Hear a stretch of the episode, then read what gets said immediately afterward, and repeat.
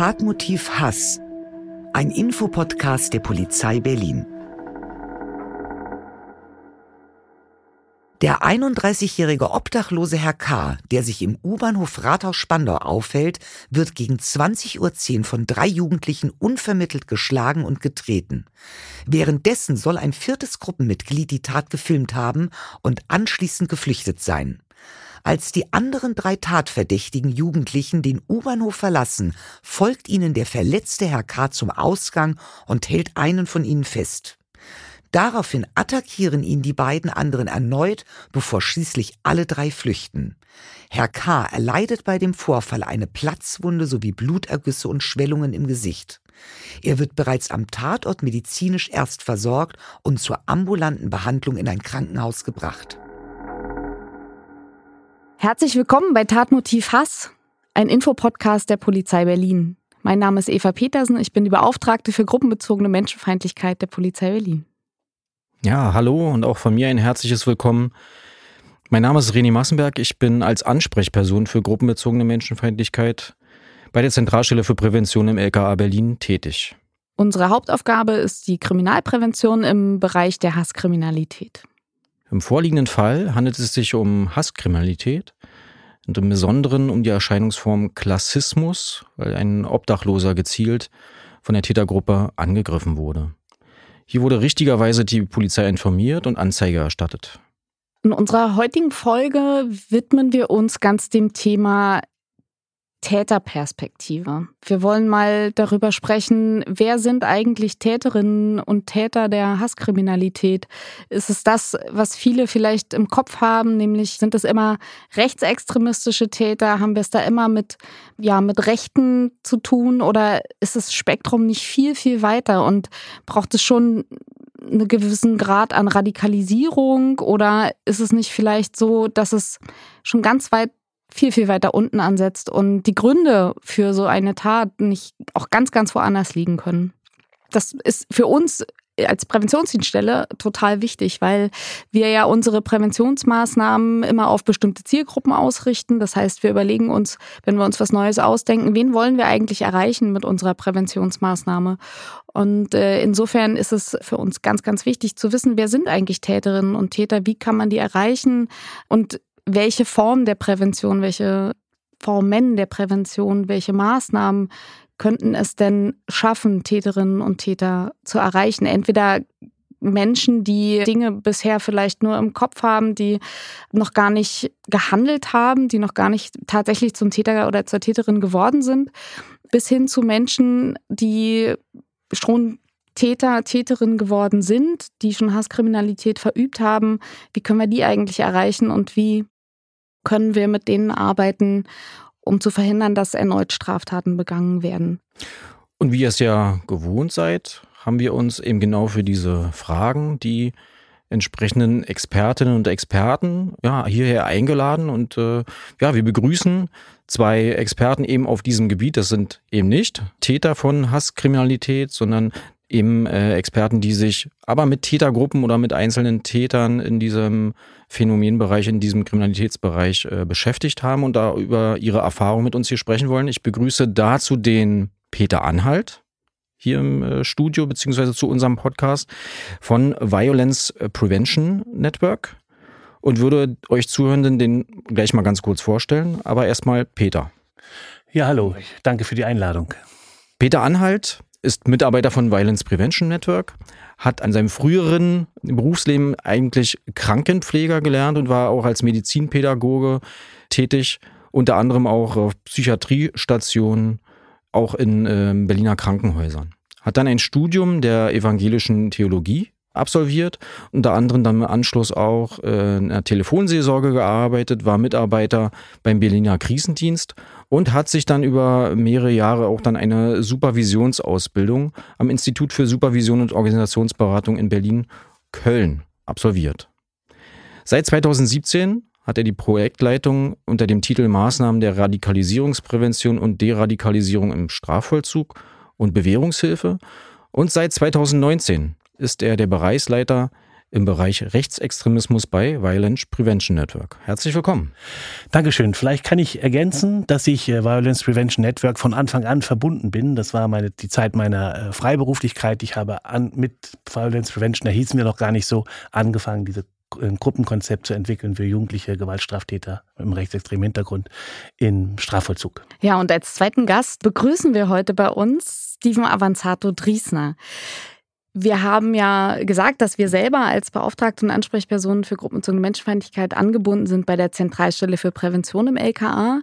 Und ähm, viele wissen das vielleicht natürlich nicht. Auch in unserer Zentralstelle gibt es einen Bereich, der sich dem Themengebiet Deradikalisierung bzw. Radikalisierungsprävention widmet. Und aus diesem Bereich stammt unser lieber Steven. Er ist seit 2015 im Dienst der Polizei Berlin und seit Oktober 2020 bei der Zentralstelle für Prävention. Hierbei liegt sein Fokus sowohl in der phänomenübergreifenden Fallkoordination als auch in der Konzeption und Begleitung von Veranstaltungen der Aus- und Fortbildung, insbesondere zum Themenfeld Werte und Haltung für Nachwuchskräfte der Polizei Berlin. Darüber hinaus absolvierte er ein Masterstudium im Fach Demokratie, pädagogische Schulentwicklung und soziale Kompetenzen an der Freien Universität Berlin. Und aktuell promoviert er an der Universität zu Köln zu möglichen Schutzfaktoren vor extremistischer Radikalisierung im digitalen Raum durch die Vermittlung von Medien, Kritikfähigkeit bei jungen Menschen und ist am dortigen Institut für interkulturelle Bildungsforschung als Lehrbeauftragter tätig. Nicht vergessen er ist eigentlich unser lieber Kollege und Polizist. Herzlich willkommen. Recht herzlichen Dank. Ich freue mich hier zu sein. Vielen Dank. Also unsere beiden Gäste heute arbeiten mit Menschen, die Straftaten begangen haben. Im Bereich Rechtsextremismus, im Bereich Hasskriminalität.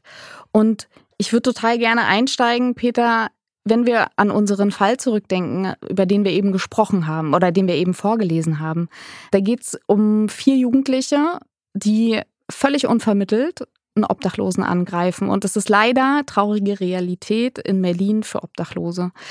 Drei greifen ihn körperlich an, der vierte hält das Handy drauf. Was ist da los? Was sind das für junge Leute?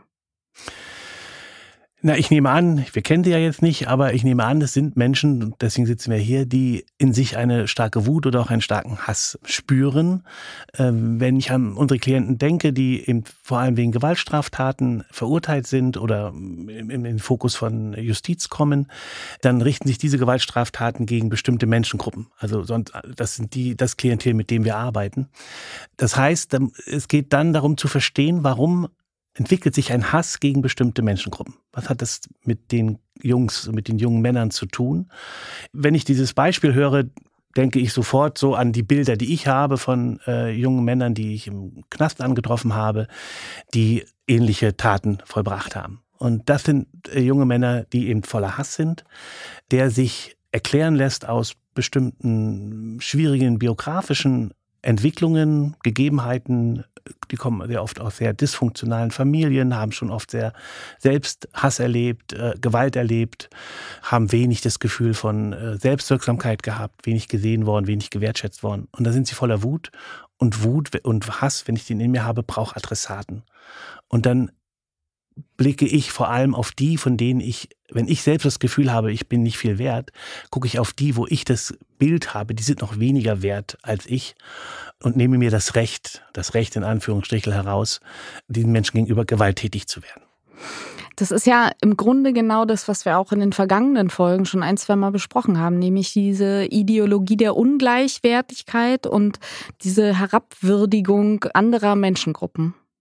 Richtig. Genau darum geht es, äh, mich selbst aufzuwerten, indem ich auf andere heruntergucken kann und denen zeigen kann, was ich von ihnen halte. Äh, und meinen Hass da eben auch rauslasse. Was ich dann, wenn man oft auch verbindet mit einer gewissen Lust auch, andere Menschen zu erniedrigen. Die Zuhörenden fragen sich jetzt bestimmt auch, ja, was unternimmt denn jetzt die Polizei, wenn jetzt mit solchen Tätern gearbeitet äh, werden soll? Was kann denn da die Polizei generell unternehmen? Und ich würde Steven mal fragen, einfach für unsere im Namen unserer Zuhörenden auch, ja, wie geht denn jetzt die äh, Polizei natürlich aus der Sicht deines Sachgebietes, wie geht denn jetzt die Polizei in solchen Fällen äh, bei, bei derartigen Tatgelegenheiten oder Tathandlungen vor? Also wenn wir uns sozusagen vorstellen, dass wir in diesem Fall, zum Beispiel, es ist, spielt ja im ÖPNV, wir haben eine Videoüberwachung und diese Personen werden namhaft gemacht und ähm, wir haben ja ohnehin schon äh, das Strafverfahren, also sprich, wir haben zum Täter auch einen Namen und der Vorgang würde jetzt zu uns in die Zentralstelle kommen. Was würden wir im Bereich tun? Das wäre super, wenn du das einmal erklärst für die Zuhörer.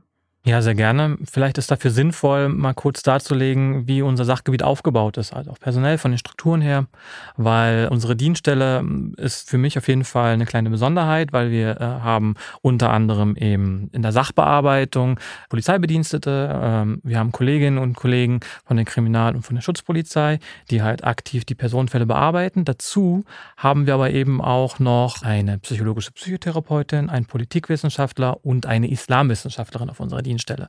Das bedeutet, wir sind da multiprofessionell aufgestellt. Sollte also ein Fall zu uns gespielt werden, wie der Fall, mit dem wir uns ja heute beschäftigen, und der kommt, weil die Erkenntnisse das irgendwie verdichtet haben, über den Staatsschutz unter Umständen zu uns, dann beginnt bei uns eine Art Prüfverfahren. Wir haben da einen Workflow entwickelt und der hat mehrere Steps. Und am Anfang wird dann erstmal geschaut, was ist die Kernproblematik, ist dieser Fall was für unsere Dienststelle, weil es wurde ja eingangs erwähnt, unsere Dienststelle hat eigentlich die Überschrift Radikalisierungsprävention. Das bedeutet, wir schauen, liegt da nicht nur Hasskriminalität vor, sondern vielleicht eben auch ein Faktor der Ideologisierung, zumindest eine Radikalisierungsgefährdung. Und wenn das bejaht wird, im Rahmen einer Fallbesprechung, wo wir uns dann alle genau den Fall anschauen, nachdem wir eine Vorgangsrecherche betrieben haben, alle Informationen, die uns zu dieser Person vorliegen, dann zusammengetragen worden sind, wird eine Bedarfsermittlung festgestellt. Und dann wird geschaut, okay, die Person ist was für uns. Was machen wir mit der Person? Und dann wird aufgelistet, gibt es für diese Person Risikofaktoren, gibt es Schutzfaktoren, wie schwer wiegen die? Welche Ressourcen hat die Person im Umfeld zum Beispiel? Stellt das Umfeld eine Ressource dar? Ist das ein Schutzfaktor oder ist das ein Risikofaktor zum Beispiel? Und nach dieser Abwägung, nach diesen ganzen Faktoren wird dann geguckt, was ist jetzt ein gangbarer Interventionsplan? Weil unser mittelfristiges Ziel ist im Rahmen der Fallkoordination, weil wir keine aktive Fallbearbeitung machen.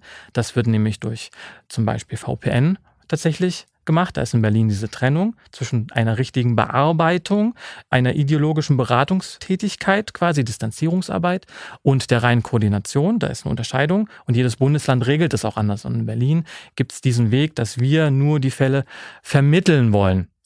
Und im Rahmen dieser Vermittlungstätigkeit wird dann geschaut, gibt es eine Regelorganisation, die zuständig sein könnte, weil im Rahmen der Bedarfe festgestellt worden ist, es ist ein Jugendlicher, der braucht vielleicht eine Einzelfallhilfe. Oder aber muss SPD, der sozialpsychiatrische Dienst, mit eingeschaltet werden, weil psychische Erkrankungen vorliegen, ist vielleicht eine Suchttherapie vordergründig und so weiter. Da gibt es ganz viele Faktoren, die mit reinspielen. Aber mittelfristig ist das Ziel eine Vermittlung an VPN und in diesem Fall auch an Peter. Wir arbeiten auch recht eng mit VPN zusammen in einer Kooperation. Und das ist dann unser Ziel. Wir versuchen quasi im Rahmen des Interventionsplans herauszufinden, wie sind die Bedarfe und wie können wir die Person im Bestfall an VPN übermitteln, damit sie die eigentliche Beratungsarbeit tätigen. Also angenommen, bei unserem Fall wäre es so, dass ihr sagt, Mensch, wir haben uns hier Schutzfaktoren, Risikofaktoren, vielleicht können wir da im Nachgang noch mal kurz drauf eingehen, noch mal zwei Worte verlieren. Was ist das eigentlich? Also ihr habt euch das angesehen, Schutzfaktoren, Risikofaktoren und habt festgestellt, Mensch, das wäre jetzt ein Fall, den würden wir zur Beratung an ans Violence Prevention Network geben, an Peter übergeben. Wie wäre das weitere Vorgehen sozusagen? Also in dem Falle würden wir erstmal gucken, es wird ja wahrscheinlich dort eine Anzeige geben und dann, äh, ich weiß nicht, ob in dem Falle jemand auch Untersuchungshaft kommt, aber es wird, äh, es steht noch ein Verfahren aus. Wir könnten dann schon mit der Person arbeiten, müssten aber aufpassen, wir könnten nicht wirklich Straftataufarbeitung machen, solange das Gerichtsverfahren nicht abgeschlossen ist, weil das uns in Schwierigkeiten bringt. Aber gesetzt den Fall, wir haben jemanden, der eine Auflage bekommt äh, und wir das nicht beachten müssen, dann geht es erstmal darum, überhaupt Beziehung aufzubauen.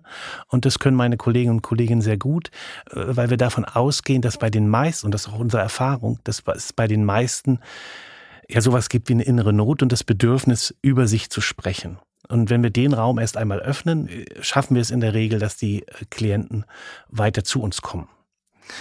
Und dann geht es darum, und das machen wir auch deutlich, gemeinsam mit dem Klienten zu verstehen, warum er es nötig hat, in solchen Kategorien von Ungleichwertigkeit und solchen Gefühlen von Hass eben zu fühlen, zu denken und zu handeln. Und das ist ein längerer Prozess, wo es gerade bei jungen Leuten viel auch um biografische Dinge geht und wo wir dann in einem, wir machen dann in der Regel einen, einen festen Rahmen erstmal von bestimmten Anzahl von Sitzungen, um wirklich so einen Rahmen zu haben. Das kann aber auch länger dauern, wenn der Bedarf da ist. Und dann gehen wir in einen Prozess der, sag ich mal, der Reflexion und der Verständigung des jungen Menschen mit sich selbst. Wir formulieren Ziele, also was wir machen oder wir arbeiten mit dem Prinzip der Verantwortungspädagogik, so nennen wir das. Das heißt, der Klient übernimmt die Verantwortung für seine Entscheidungen. Wir übernehmen die Verantwortung für den Prozess, für den Rahmen, den wir schaffen und stärken ihn darin, Verantwortung für sein Leben und für seine Taten auch zu übernehmen und für sein weiteres Leben auch zu übernehmen. Vielleicht nochmal ergänzend ähm, dazu, weil wir ja, wie gesagt, eng mit äh, Peter und mit VPN zusammenarbeiten, vielleicht nochmal unsere Arbeitsweise auch dazu skizzieren. Damit wir Fälle übergeben können, ist es auch so, dass ähm, unsere Dienststelle regelmäßig tatsächlich in einen Erstkontakt mit den jeweiligen Personen tritt. Man schaut, gibt es einen guten Moment, ein gutes Setting, wo man an die Person herantreten kann. Man versucht auch ein, dann einen neutralen Ort zu wählen und dann der Person klar zu machen, okay, das ist unser Ziel, weil ganz wichtig ist, alles, was wir machen, ist im Bereich der Freiwilligkeit, weil wir sind keine Ermittlungsdienststelle, sondern unser Ziel ist tatsächlich der Person klar zu machen, wir möchten Hilfestellung leisten, damit sie stabilisiert wird im Leben. Wir haben ein echtes Interesse an dir als Person, dass du irgendwie stabilisiert wirst, damit du keine neuen Straftaten begehst, weil das als Sicherheitsbehörde nur ein Interesse für uns ist. Und ein gesetzlicher Auftrag natürlich. Und der gesetzliche Auftrag natürlich. Und das kommunizieren wir auch ganz klar. Und im Rahmen dessen kann es auch mal sein, dass wir zwei oder drei oder vier Gespräche führen müssen, weil am Anfang sind halt Bedenken, Ressortiments von der anderen Seite, weil sie nicht einschätzen können, wie authentisch ist jetzt dieses Hilfsangebot eigentlich. Und das bedeutet, wir sind manchmal relativ lang in einem Personenfall eingebunden, bis der Moment kommt, wo die andere Seite sagt, alles klar, brauche jetzt wirklich Unterstützung. Ihr habt euch doch mal gemeldet. Was war denn das für ein Angebot? Und an der Stelle vermitteln wir dann und dann übertragen wir das dann an VPN und dann bekommen Sie in der Regel Informationen, weil wir haben vorher eine Datenauskunftsvereinbarung unterzeichnet von der jeweiligen Person, dass wir Informationen weiterreichen können, weil wir eben im Rahmen der Freiwilligkeit sind. Und dann gibt es ein ganz kurzes Übergabebriefing, es wird ganz kurz skizziert, worum geht es, weil wir eben gar nicht so sehr in der inhaltlichen Arbeit involviert sein wollen und VPN sich ihr eigenes Bild machen möchten in der Regel. Du kannst mich sonst gerne ergänzen, Peter. Wollen wir dann die Informationslage gar nicht so tief halten, sondern das sind die Infos, das sind die Kontaktdaten, geht in die Arbeit. Das finde ich nochmal wichtig, äh, um auch klar zu machen, es geht da nicht darum, wenn wir mit dem Klienten arbeiten, dass wir euch dann lauter Informationen über den Klienten geben, sondern die Absprache ist, ihr wollt nur wissen, ob er mit uns arbeitet. Anders ist es bei gefahrenrelevanten Personen, aber über die sprechen wir ja jetzt gerade nicht. Aber gerade bei diesen Klienten, die können sich darauf verlassen, dass das, was wir in der Beratung miteinander besprechen, auch in der Beratung bleibt. Ganz genau. Ja, das klingt nach einem sehr kommunikativen Job, also ihr und vor allem auch einem sehr zeitintensiven Job. Also ihr müsst euch da richtig äh, in diesen Fall richtig reinknien, reinarbeiten. Äh, viele äh, habt ihr, hast du ja schon angedeutet, Steven, dass ihr ja viele Disziplinen abdeckt und äh, euch dann ein gesamtes Bild macht und dann eben an der richtigen Stelle dann äh, die Person sozusagen dann soft auch übergebt. Und äh, ja, das ist dann auch immer schwer, wirklich sich zurückzuhalten ne? und dann äh, auch zu sagen, oh, jetzt übernimmt der andere und so weiter. Kann ich mir vorstellen, dass das auch eine Herausforderung ist, äh, mit äh, diesen Menschen zu arbeiten, so in der Form. Ja, natürlich. Du brauchst auch eine gewisse Frustrationstoleranz, weil es eben wie so ein, ein Jojo-Effekt manchmal ist. Also es ist ein Tänzeln. Eine Person sagt am Anfang vielleicht, ich habe Interesse mit dir zu reden, aber nicht an dem Angebot. Und dann beim zweiten Mal sagt sie vielleicht, ich habe Interesse mit dir zu reden und das Angebot ist auch interessant. Ich bin aber noch nicht an dem Moment, wo ich darauf eingehen kann, weil die Weichenstellung in meinem Leben das gar nicht hergeben. Zum Beispiel, für mich ist gerade wichtig, dass ich von den Drogen loskomme. So, ich kann gar nicht daran denken, in irgendeine Beratungstätigkeit zu gehen, weil mein Kopf mit ganz anderen Dingen voll ist. Es sind viele auch von Wohnungslosigkeit bedroht. Das sind oft Menschen, die sehr starke Brüche in ihrer Biografie haben. Und dann müssen wir geduldig sein und den richtigen Moment erwischen, wo die Person sich öffnen kann und die Hilfe auch annimmt, die wir anbieten.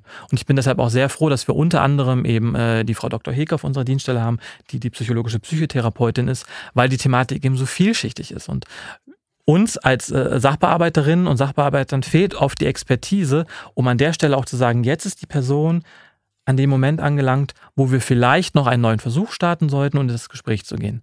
An der Stelle noch ergänzend, sollte uns eine Person ganz klar sagen, ich will nichts mit euch zu tun haben, endet für uns das auch.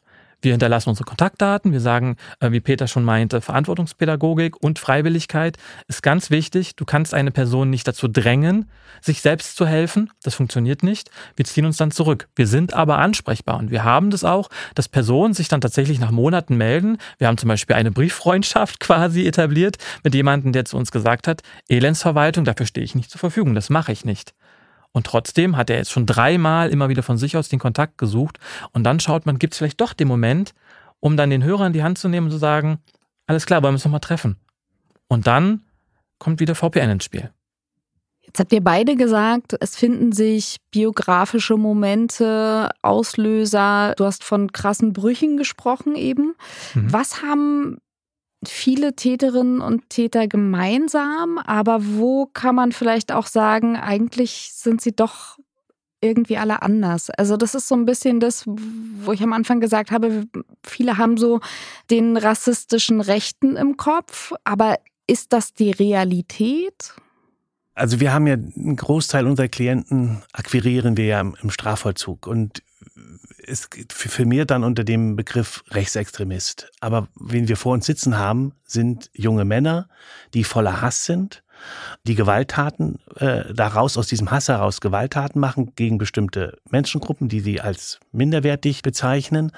Und die haben in der Regel kein ausgeprägtes rechtsextremes Weltbild, sondern es geht ihnen darum, ihre Taten irgendwie zu rechtfertigen und warum sie sich gerade gegen Frauen richten oder gegen Obdachlose oder gegen Migranten oder Juden oder was auch immer.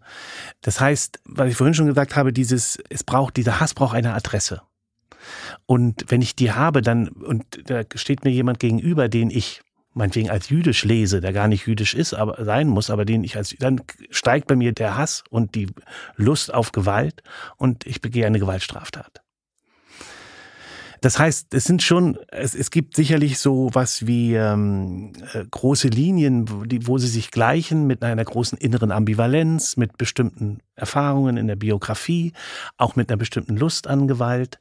Aber es sind dann doch wieder auch jeder und jede einzelne Biografie und ganz einzelnes individuelles Geschehen, dass wir uns dann auch genau anschauen. Sowohl Biografie als auch eben die eigentlichen Taten, die wir genau besprechen. Und anderes mehr, was in diesen Prozess mit reingehört. Steven, du hast vorhin gesprochen von Schutz- und Risikofaktoren. Da würde ich genau an dieser Stelle gerne einmal drauf zurückkommen. Mir erklärt sich das so, je mehr Schutzfaktoren ich vielleicht habe in meinem Leben und eben nicht krasse Brüche in meinem Leben, sondern vielleicht ein schönes, stabiles äh, familiäres Umfeld, umso geringer ist sozusagen die Chance, dass ich irgendwann so Gewalt straftätig werde und je mehr Risikofaktoren ich in meinem Leben habe, umso höher ist vielleicht die Chance. Sag mal, was sind denn so klassische Schutzfaktoren? Ich habe jetzt gesagt, einmal Familie, da gibt es ganz sicher noch viel mehr. Und was sind klassische Risikofaktoren? Ja, also es ist auf jeden Fall sehr spannend und es ist immer schwer, das zu pauschalisieren. Familie ist auf jeden Fall ein Schutzfaktor. Es ist auch ein Schutzfaktor, wie sieht es aus mit meinem Zugang zur Bildung? Wie sieht es aus? Zugang zu finanziellen Mitteln? Ähm, habe ich ein gefestigtes Einkommen? Habe ich einen gefestigten Wohnort?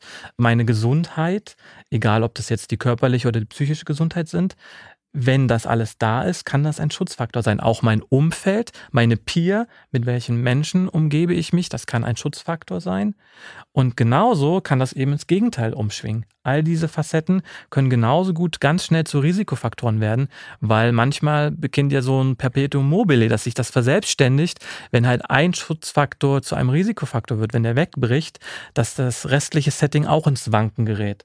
Und dann kann es zu einer Abwärtsspirale führen und die wiederum hat dann unter anderem einen Mechanismus, nämlich dann Hass als Ventil. Irgendwie muss ja jemand anderes dafür verantwortlich sein für die Situation, in der ich jetzt bin. Und ähm, so entwickelt sich das dann weiter. Peter, deckt sich das mit dem, was du in den vielen, vielen Jahren Arbeit mit jungen Männern erfahren hast? Sind das die Erfahrungen? Und angeschlossen gleich die Frage, das bedeutet, äh, wenn man in der Arbeit, ob in der Jugendarbeit, in der Straftäterarbeit oder ähnlichem, versucht man sich die Schutzfaktoren, die vielleicht noch übrig sind, rauszusuchen und mit denen zu arbeiten. Habe ich das richtig verstanden?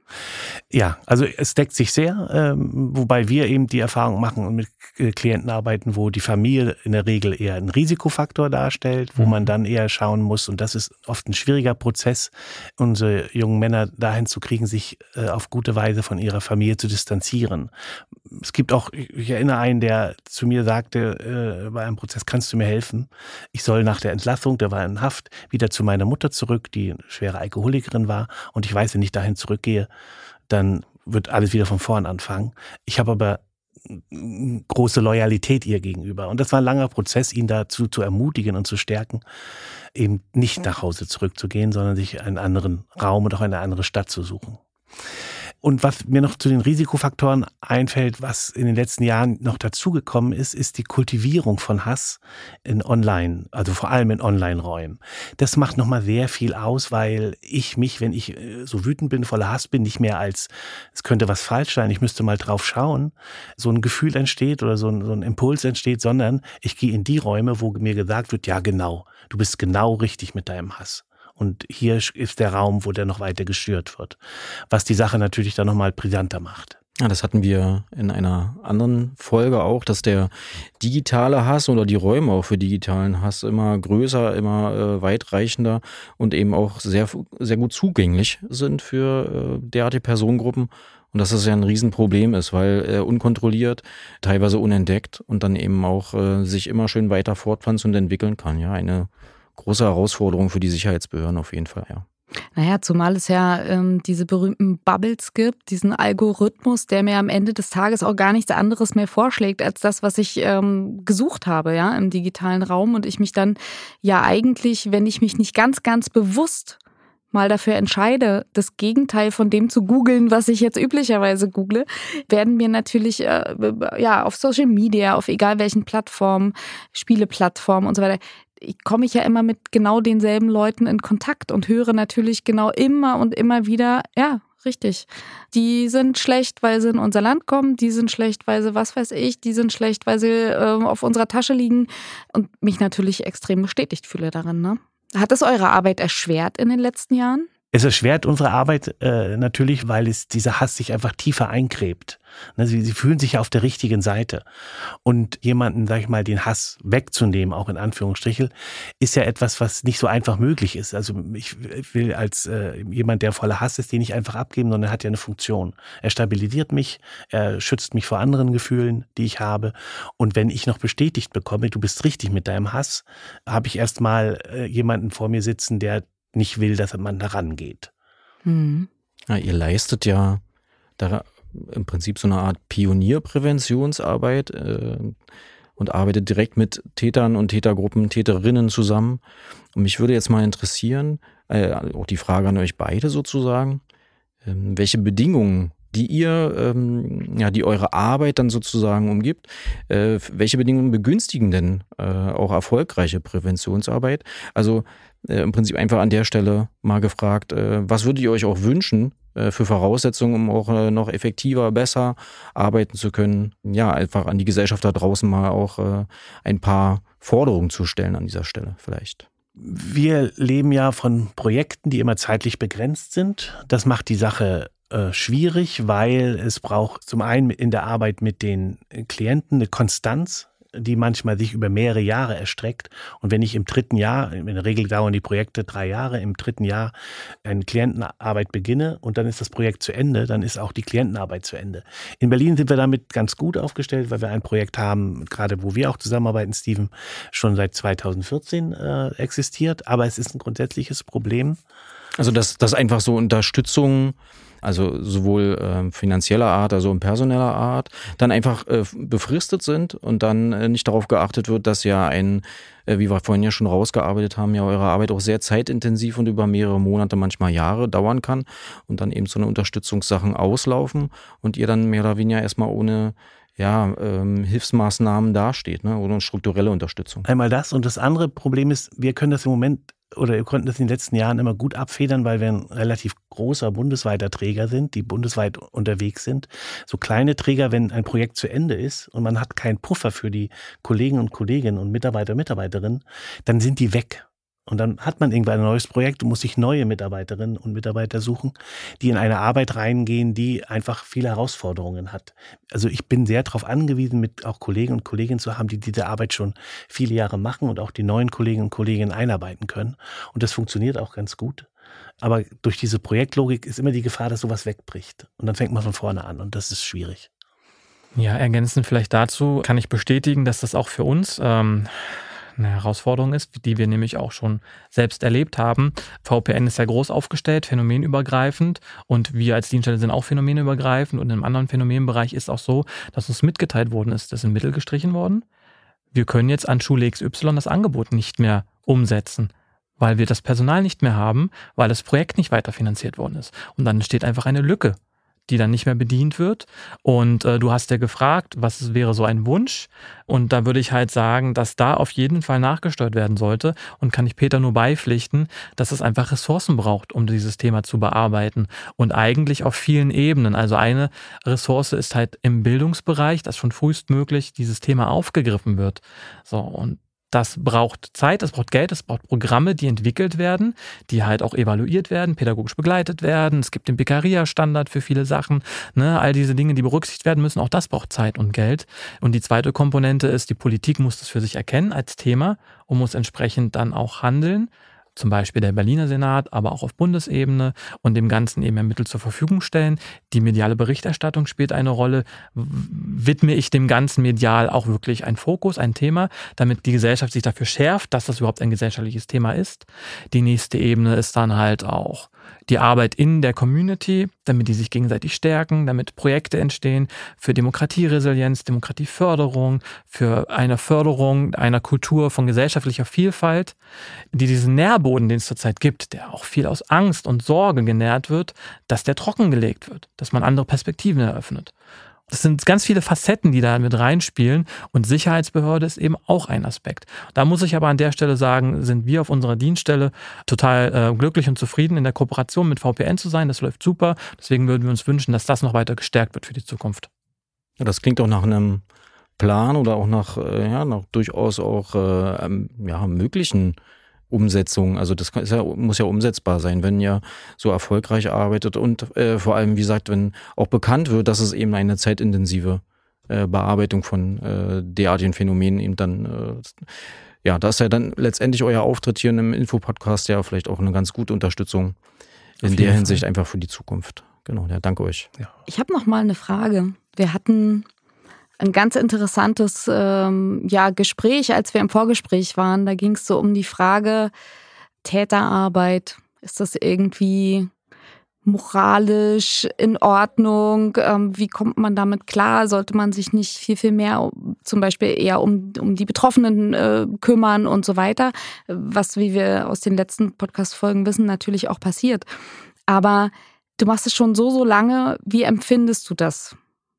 Also ich empfinde die Arbeit als sehr reich und gewinnbringend, weil wir merken, dass wir es schaffen, Menschen von ihrem Hass, also dass die es schaffen, sich von ihrem Hass zu verabschieden oder ihn einzuhegen. Er wird ja nie ganz weg sein. Wir können die Menschen ja nicht völlig neu machen und umdrehen, aber dass sie, dass sie quasi ihrer, ihrer konstruktiven Seite, mit ihren konstruktiven Wünschen der mehr Raum geben oder die darin stärken, der mehr Raum zu geben und sie darin stärken, eben diese destruktiven Seiten einzuhegen und gut damit umzugehen.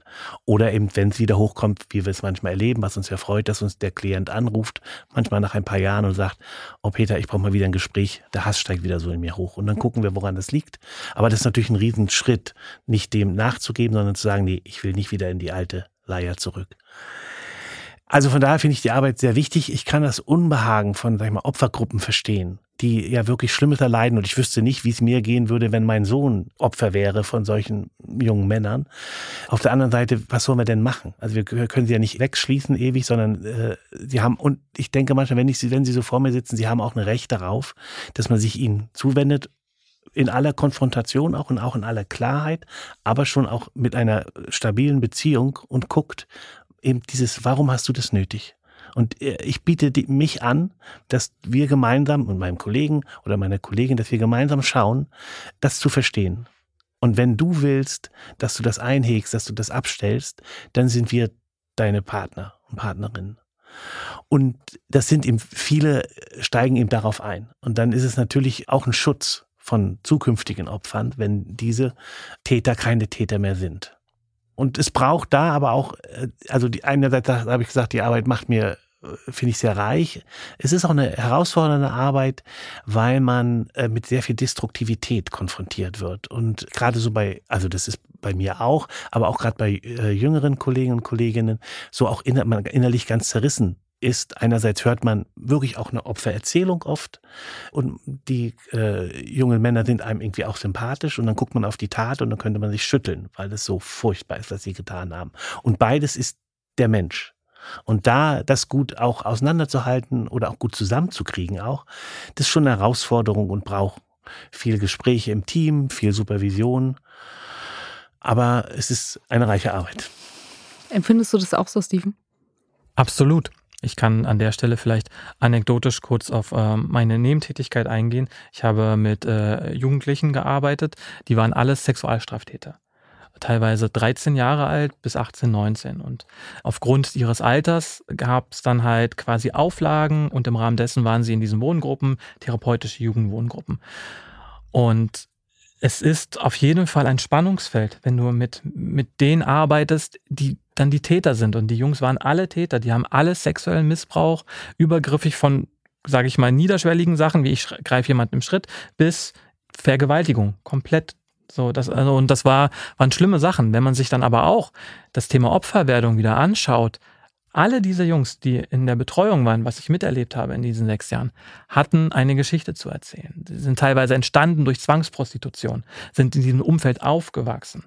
Eltern im Gefängnis haben dann bei Großeltern, bei irgendwelchen Verwandten gelebt, haben teilweise das schlimmste Erniedrigung erlebt, Strafen erdulden müssen. Also wirklich, da gab es einen Jungen, der hat zwei Jahre lang in einem Zimmer gehaust, da lag nur eine Matratze und ein Eimer für seine Notdurft und er hat Brot und Wasser bekommen, zwei Jahre lang. Seine Form von Zuneigung und Liebe war Strafe, war Bestrafung, war Erniedrigung, weil sonst hat er keine Aufmerksamkeit bekommen.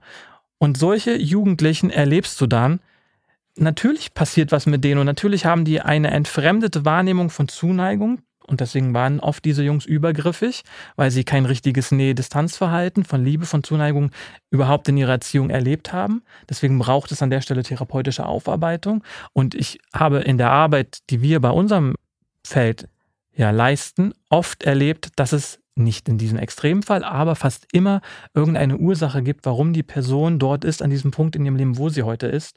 Und deswegen ist es total wichtig, wie Peter schon gesagt hat, wir müssen was mit diesen Menschen machen. Es ist eine gesamtgesellschaftliche Verantwortung, weil wir als Gesellschaft müssen ja auch sonst die Konsequenzen tragen, wenn wir das nicht aufarbeiten, wenn wir nicht versuchen, diese Menschen zu rehabilitieren, ihnen neue Möglichkeiten, Perspektiven zu eröffnen, um sie wieder in die Gesellschaft zu integrieren. Die werden ihre Trauma nie los, die werden immer damit leben müssen da brauchen wir uns auch keine Illusionen machen. Und wir haben es ja vorhin erwähnt, es ist ein Frustrationslevel, was immer wieder eine Rolle spielen wird. Und trotzdem sehe ich es als wertvoll an, weil es ein Zugewinn sowohl für die individuellen Menschen ist, mit denen wir arbeiten, als auch für die Gesellschaft, dass wir ihnen neue Mittel an die Hand geben, dass sie neue Perspektiven bekommen, vielleicht neue Instrumente, um mit Situationen umzugehen, um nicht wieder in die alten Gefilde zurückzukommen. Alle Achtung wirklich vor dieser intensiven Arbeit. Also ich kann da nur meinen Respekt aussprechen und einfach muss nochmal verdeutlichen, auch wenn wir es schon mal angesprochen haben, verhindert ihr äh, mit oder wird mit dieser Arbeit ja wirklich, werden weitere Taten ja verhindert. Ne? Also das äh, muss man sich äh, dann an der Stelle einfach auch mal vor Augen halten. Diese Arbeit ist nicht ohne Nutzen, ohne Zweck, sondern Taten, weitere Taten und auch weitere, das äh, Produzieren von weiteren Opfern wird sozusagen dadurch direkt verhindert. Also auch ruhig mal vergegenwärtigen diesen Fakt. Es ist das und es ist auch, wenn man nicht mit ihnen arbeiten würde und die werden mal wegen bestraft, werden sie irgendwann wieder entlassen, kann man davon ausgehen, dass sie sich eher Bewegungen anschließen, die wir, wo wir das nicht wollen, dass sie das tun. Es gibt genug Rattenfänger. Und was sie ja erstmal in ihrem Hass, den sie haben, sind sie ja ansprechbar für all diese Strömungen, die unsere freiheitlich-demokratische Grundordnung ablehnen und die bekämpfen. Und da ist es eben auch eine gesamtgesellschaftliche Aufgabe, auch genau das zu verhindern hm. und ihnen die, auch die Attraktivität von Demokratie wiedergewinnen zu lassen, wenn sie sie hatten oder einfach kennen, kennenzulernen. ich glaube, der ein oder andere von unseren oder die ein oder andere von unseren Zuhörenden wird sich denken, ja, super, wie viel erreicht ihr denn da so, ne? Das ist ja ein Tropfen auf dem heißen Stein. Ich möchte aber natürlich nochmal klarstellen, dass es sehr, sehr viele Präventionsangebote, zivilgesellschaftliche gibt, die ganz, ganz am Anfang ansetzen, die in den Schulen ansetzen, wo man sagt, äh, hier bilden wir erstmal einen Nährboden dafür, was ist Demokratie, was ist äh, Vielfalt, warum ist jeder Mensch gleich viel wert und so weiter. Damit erreichen wir natürlich einen ganz, ganz, ganz großen Teil. Und die Arbeit, die ihr macht, ist natürlich sehr, sehr, also zwar begrenzt, aber wie wir eben schon gesagt haben, das sind ja die, auf die wir ganz genau schauen müssen und wo wir ganz mhm. genau aufpassen müssen. Ne? Aber deswegen ist es so wichtig, dass genau die auch nicht aus den Augen verloren werden. Ne? Dass wir, wir brauchen, ähm, ich hatte vorhin gesagt, äh, bei der Präventionsarbeit müssen wir uns immer angucken, wer ist unsere Zielgruppe. Und mit euch haben wir heute genau eben darüber gesprochen, ähm, wie es ist, mit Menschen zu arbeiten, die schon äh, straffällig geworden sind. Insofern würde ich fragen, habt ihr noch etwas, was ihr unseren Zuhörerinnen oder Zuhörern mitgeben möchtet? Also wenn du das, ich würde das Bild nochmal aufnehmen mit dem Tropfen auf dem heißen Stein. Wenn es nur wir wären, dann wäre es ein Tropfen auf dem heißen Stein. Es gibt irgendwie einen heißen Stein, es gibt Verwerfungen in der Gesellschaft, die äh, Auswirkungen haben, die wir ganz deutlich sehen, nach Pandemie und im Krieg und äh, im äh, Ähnlichem. Aber wichtig ist, dass es nicht nur ein Tropfen ist, sondern dass es ein ganzer Schwall ist auf verschiedenen Ebenen. Und wir sind ein wichtiger Teil davon. Was nicht heißt, dass die anderen, also es müssen viele Tropfen sein. Und da ist die Politik und die Gesellschaft gefragt und auch jeder Einzelne, jeder Lehrer, jeder ähm, Erzieher, da sensibel zu sein, wachsam zu sein und rechtzeitig einzuschreiten, wenn junge Menschen in der Gefahr sind, abzudriften. Oder auch zu sehen, wenn sie eine große Not haben, aus der dann eben so ein Hass erwächst. Vielleicht das als Schlusswort von mir. Ja, ich wollte vielleicht nochmal ganz kurz den Gedanken aufgreifen, äh, der von René auch kam. So Stichwort Messbarkeit. Das ist ja immer so, was im Raum schwebt in Präventionslandschaften. Und das ist natürlich schwierig zu sagen, wie will ich etwas messen, was nicht stattgefunden hat? So, was wir aber versuchen, sind halt die Parameter, die Weichenstellung, die auf diesem Weg quasi dorthin, dass etwas nicht stattgefunden hat, ein Verbrechen nicht stattgefunden hat, Indizien dafür sind. Also indem wir sagen, die Person ist gesprächsbereit, die Person öffnet sich für Angebote, die Person nimmt an einem Angebot teil, sie öffnet sich im Rahmen dessen in der Beratungstätigkeit, sie nimmt da regelmäßig Termine wahr und merkt dann auch irgendwann, wenn ich an einem schlechten Punkt bin, so wie es Peter vorhin mitgeteilt hat, greift zum Hörer und sagt, Peter, der Hass kommt wieder hoch. So, was machen wir? So. Und das sind Erfolgsindikatoren. Das sind Sachen, die kann man messen. Und da äh, haben wir eben auch für uns festgestellt, dass es doch ein recht hoher Prozentsatz ist, im mittlerweile circa dreistelligen Bereich, in dem wir tätig sind, an Klientel, was wir aufgebaut haben, was dann in die Vermittlung eben übergehen soll und auch schon zum Großteil übergegangen ist, wo wir merken, da tut sich was, auch in ihrer Biografie. Und das ist immerhin ein Teilaspekt, den wir leisten können. Und ansonsten haben wir schon festgestellt, das ist multiperspektivisch. Es ist keine Sache, dieses Thema, was nur ein Akteur alleine bewältigen kann. Und äh, insofern ist es total wichtig, dass eben auch Schulen, dass NGOs, dass alle zusammenarbeiten und äh, Selbstwirksamkeit entfalten, äh, Pluralismus entfalten. Weil wenn ich merke, dass ich eine Selbstwirksamkeit habe, dass ich mündig bin, dass meine Entscheidungen Einfluss haben, dass ich Teilhabe leben kann, dann brauche ich weniger diese Fremdattribuierung, die man sich erholt, wenn ich sage, ich schließe mich Gruppierung XY an, die mir dann den Wert gibt.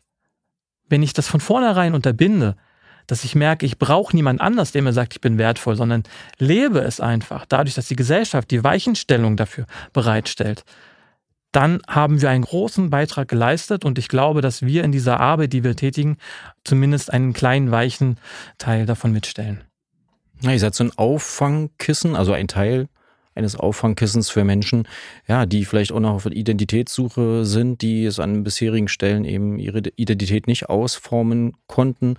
Ja, wenig Hilfe äh, wurde ihnen angedeiht, genau. Und ja, ihr leistet da einen Teil, also auch sowohl von der polizeilichen Seite als auch von der zivilgesellschaftlichen Organisation VPN, die Peter ja hier heute dargestellt hat, um eben Menschen aufzufangen, die äh, bis jetzt eben sich zwar durch Wut und Hass vielleicht äh, gegenüber anderen Menschen erstmal irgendwie gegen die Gesellschaft gestellt haben, aber sie haben ja trotzdem äh, auch das Recht und auch die, äh, ja, also auch müssen die Möglichkeit äh, bekommen, auch sich in die Gesellschaft integrieren zu können. Aber das ist natürlich, wie wir auch schon öfter äh, des Öfteren heute festgestellt haben, eben eine ja, langwierige Angelegenheit, äh, eben auch Vertrauen aufzubauen. Und ich, äh, ich wollte noch einen Begriff loswerden, weil der mir immer in den Sinn kommt, wenn ich eure Tätigkeiten so höre, das ist Beziehungsarbeit. Ne? Das ist sehr intensiv. Ähm, muss man auch sehr viel Menschenkenntnis haben. Ne? Was braucht der Mensch gerade? An welchem, wie du, wie Steven ja vorhin, wie du ja schon dargestellt hast, man muss wissen, an welcher Stelle seiner Biografie ist der Mensch auch gerade. Da brauche ich auch Menschenkenntnis. Ich muss Erfahrung und Menschenkenntnis. Ja, wie, was geht gerade in diesem Menschen vor? Das ist nämlich äh, vielen gar nicht so einfach vom Gesicht abzulesen oder von der Körpersprache, sondern ich muss dann auch erstmal reingehen und schauen, okay, äh, was braucht er denn gerade und vor allem, was braucht er dann in den nächsten Wochen, Monaten und Jahren. Ja, das ist ja eine große Herausforderung. Und ja, ich, na, im Namen der äh, Zuhörenden draußen dann mal vielen Dank für eure wertvolle Arbeit an dieser Stelle. Und vielen, vielen Dank, dass wir mit euch heute hier darüber ins Gespräch kommen durften. Es war sehr, sehr spannend. Ich nehme auf jeden Fall mit und ich äh, denke, unsere Zuhörerinnen und Zuhörer auch. Das ist viel, viel mehr bei jemandem als einfach nur eine rechte Gesinnung.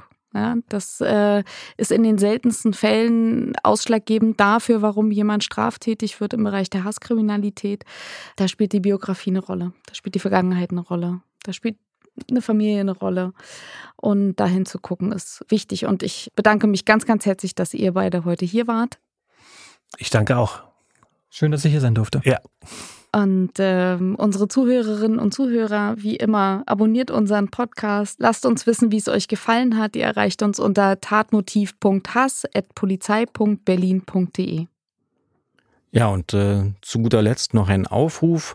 Lasst uns äh, alle zusammen gemeinsam mit unseren Fähigkeiten und Möglichkeiten gegen den Hass äh, eintreten, alle gemeinsam gegen Hass. Das war mal. Das war Folge. Sechs. Kurz, das war kurz, das war Folge 6. Das war Folge 6. It's a Rap. It's a Rap. die, die, ist, die ist im Kasten. Ja. Das war Tatmotiv Hass ein Infopodcast der Polizei Berlin, produziert von Auf die Ohren.